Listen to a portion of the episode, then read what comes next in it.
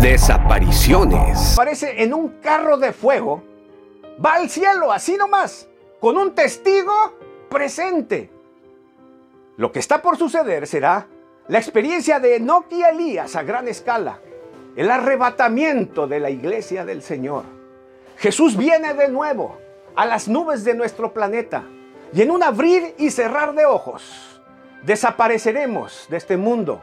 Millones. No habrá explicación convincente.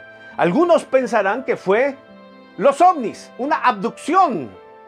Otros creerán que fue una ola de antimateria o radiación. No encontrarán una explicación lógica. Millones han desaparecido. Habrá caos en este planeta.